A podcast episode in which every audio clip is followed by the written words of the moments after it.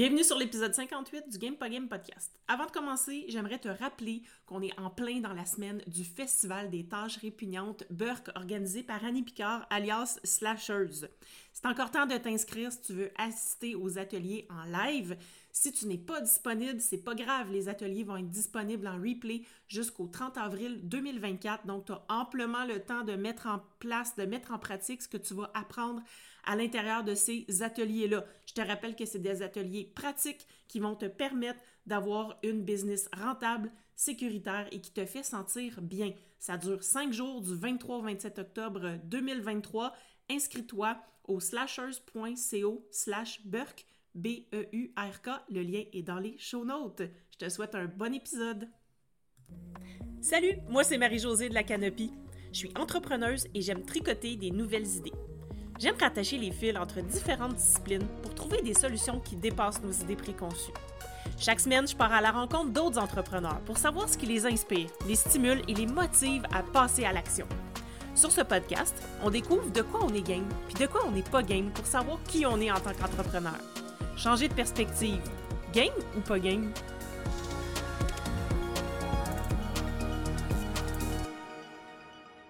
Salut, salut, j'espère que tu vas bien en cette dernière semaine d'octobre et en euh, ce dernier épisode d'une série de quatre sur la construction de la signature émotionnelle d'une offre.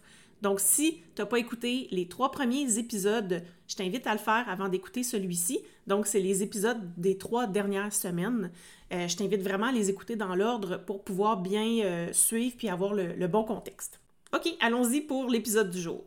Je le dirai jamais assez, un client loyal, c'est un client payant. Dans l'épisode précédent, je t'ai parlé des émotions qui font en sorte que tes clients te recommandent. Puis rappelle-toi que la recommandation, c'est un phénomène réactif et non proactif. Autrement dit, à cette étape-là, le client qui va te recommander euh, va le faire parce qu'on lui a demandé de le faire ou parce qu'on lui a donné l'idée. Mais il ne le fera pas euh, de manière proactive, donc il ne le fera pas d'emblée. Il va le faire seulement quand quelqu'un va évoquer un besoin. Puis toi, ce que tu veux, ben, c'est que l'impulsion vienne de lui. Tu veux qu'il ne puisse pas se retenir de crier sur tous les toits combien il a aimé son expérience avec toi. Donc pour ça, ton client doit se sentir heureux très satisfait, OK? Ici, là, il y a une différence entre se sentir satisfait d'une expérience et de se sentir très satisfait. Donc, se sentir satisfait, c'est comme la base, je dirais, parce que n'importe quelle expérience qu'on offre, on veut que nos clients soient satisfaits. En tout cas, si tu n'as pas cette, euh, cette volonté-là dans ton entreprise, euh, je remettrais peut-être en question ton choix d'être entrepreneur. Mais ici, ce qu'on veut, c'est vraiment qu'ils soient très satisfaits. Donc, qu'il se soit comme une petite coche au-dessus, euh, qui fasse en sorte qu'ils se sentent vraiment, vraiment, vraiment bien pris en charge et qu'il en ait eu plus qu'il pensait pour son argent. Donc, pour que tes clients soient heureux, tu peux faire en sorte de bien comprendre le big picture de, leur situation. Donc, c'est-à-dire, quand tu comprends bien le contexte de tes clients, tu es capable de mieux les aider, évidemment, puis tu es capable de faire des liens pour eux, puis de les amener peut-être à voir les choses autrement, puis faire en sorte qu'ils se disent Ah, elle, cette personne comprend exactement ce que je vis, et elle se sent encore plus comprise que si tu ne fais que remplir ou satisfaire son besoin du moment. Donc, l'idée ici, c'est de bien comprendre le contexte de ton domaine, oui, de ton expertise, mais aussi du domaine de ton client idéal, de ta clientèle cible. Ça aussi, ça va te permettre de bâtir des relations durables avec eux et avec elles. Puis ça, c'est ce qu'il y a de plus important, les relations. C'est ce qui fait que la personne va se sentir écoutée, comprise, mais aussi qu'elle va se sentir importante à tes yeux. Puis ça, c'est super important parce que quelqu'un qui se sent pas important va vouloir aller ailleurs, va vouloir aller euh, voir s'il y a des gens, d'autres gens ailleurs qui vont la considérer comme plus importante. Tu peux aussi agir de manière amicale mais professionnelle avec ta clientèle. Donc ici, l'idée c'est pas, euh, vous n'êtes pas chummy chummy avec vos clients nécessairement. Euh, ça se peut des fois que vous ayez des relations plus étroites avec certains clients que d'autres, mais ici c'est l'idée c'est d'y aller de manière donc, comme si vous étiez une personne qui est là pour l'aider à avancer, que vous êtes derrière elle, que vous êtes dans son camp, que vous êtes de son côté. Donc, cette personne-là va sentir déjà que vous êtes euh, attentionné envers elle. Aussi, l'idéal serait de toujours bien comprendre les attentes de tes clients et les dépasser. Donc, c'est ça qui est important. Parce qu'ici, là, on sait que les clients ont des attentes. Hein, euh, on, s'attend. Un, client, quand, il fait affaire avec toi, il s'attend déjà à ce euh, ben, que tu lui offres le résultat promis. Mais ici, c'est d'y aller au-delà de ça, donc de le surprendre. Et là, on parle ici de over-delivery. Donc, over-delivery, ça veut dire d'en livrer plus que ce que le client en demande.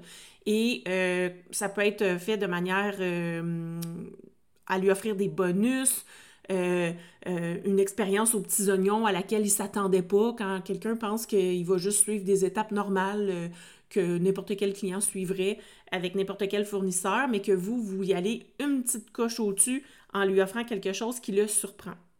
Puis aussi, ben, c'est important d'avoir une excellente stratégie d'expérience client parce que si vous n'avez pas de stratégie, vous ne pouvez pas prévoir les choses, vous ne pouvez pas les faire avec intention et vous ne pouvez pas aussi atteindre les objectifs que vous voulez atteindre. Donc, l'idée ici, c'est d'avoir une bonne stratégie d'expérience client et de la revoir euh, au fil du temps euh, et de l'améliorer toujours, toujours pour s'assurer qu'on est toujours euh, dans le coup.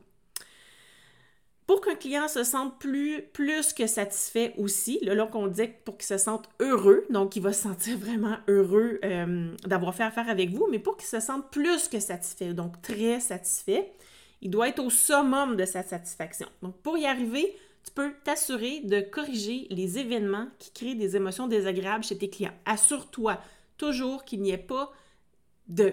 En fait, ça ne veut pas dire que tu y penses que le client ne vivra pas des, émotions désagréables. Hein. On est des humains, ça se peut qu'on fasse des erreurs, c'est correct, ça se peut.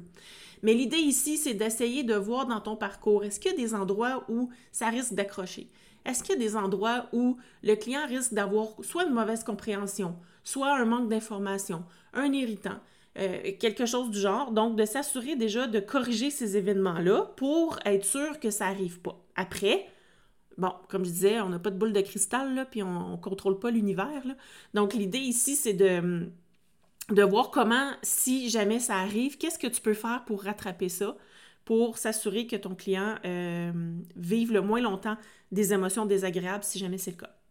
Ensuite, tu peux recueillir des feedbacks de tes clients puis corriger le tir au besoin. Si jamais tu as des commentaires qui euh, t'amènent à, faire en sorte que, ben, en fait, si, le client te donne des commentaires qui, disent que, bon, ben ça, ça serait peut-être amélioré, améliore-le. Écoute-les, tes clients, puis améliore-le. Parce que s'ils disent, ben là, après ça, utilise ton jugement quand même, là, mais l'idée ici, c'est euh, de le prendre en compte puis de, l'évaluer, de dire est-ce que ça vaut la peine de le mettre en place puis est-ce que c'est fondé. Aussi, porte une attention particulière aux fins détails de ton expérience client. Comme je dis toujours, le diable est dans les détails.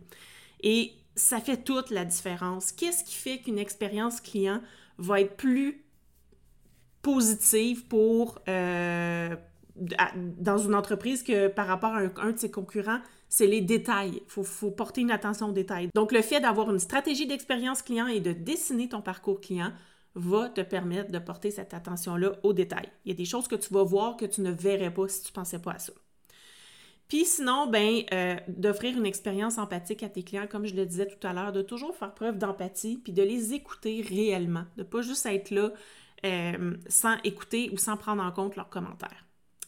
Donc voilà, il y avait deux émotions ici, donc se sentir heureux et se sentir plus que satisfait pour que ton client soit loyal. Donc c'est ce qui va faire qu'il va te recommander de manière proactive, qu'il va vouloir le crier sur tous les toits quand il va avoir terminé de travailler avec toi.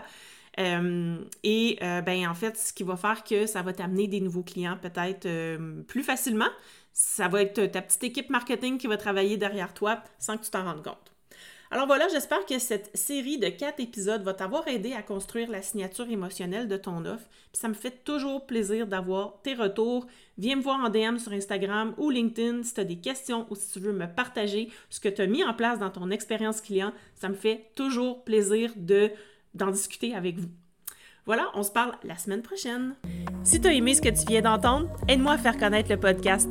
Invite du monde à se joindre à notre gang abonne-toi puis mets 5 étoiles pour que tout le monde sache où on est. Puis rédige un avis sur ta plateforme d'écoute préférée. On se parle la semaine prochaine? Bye là!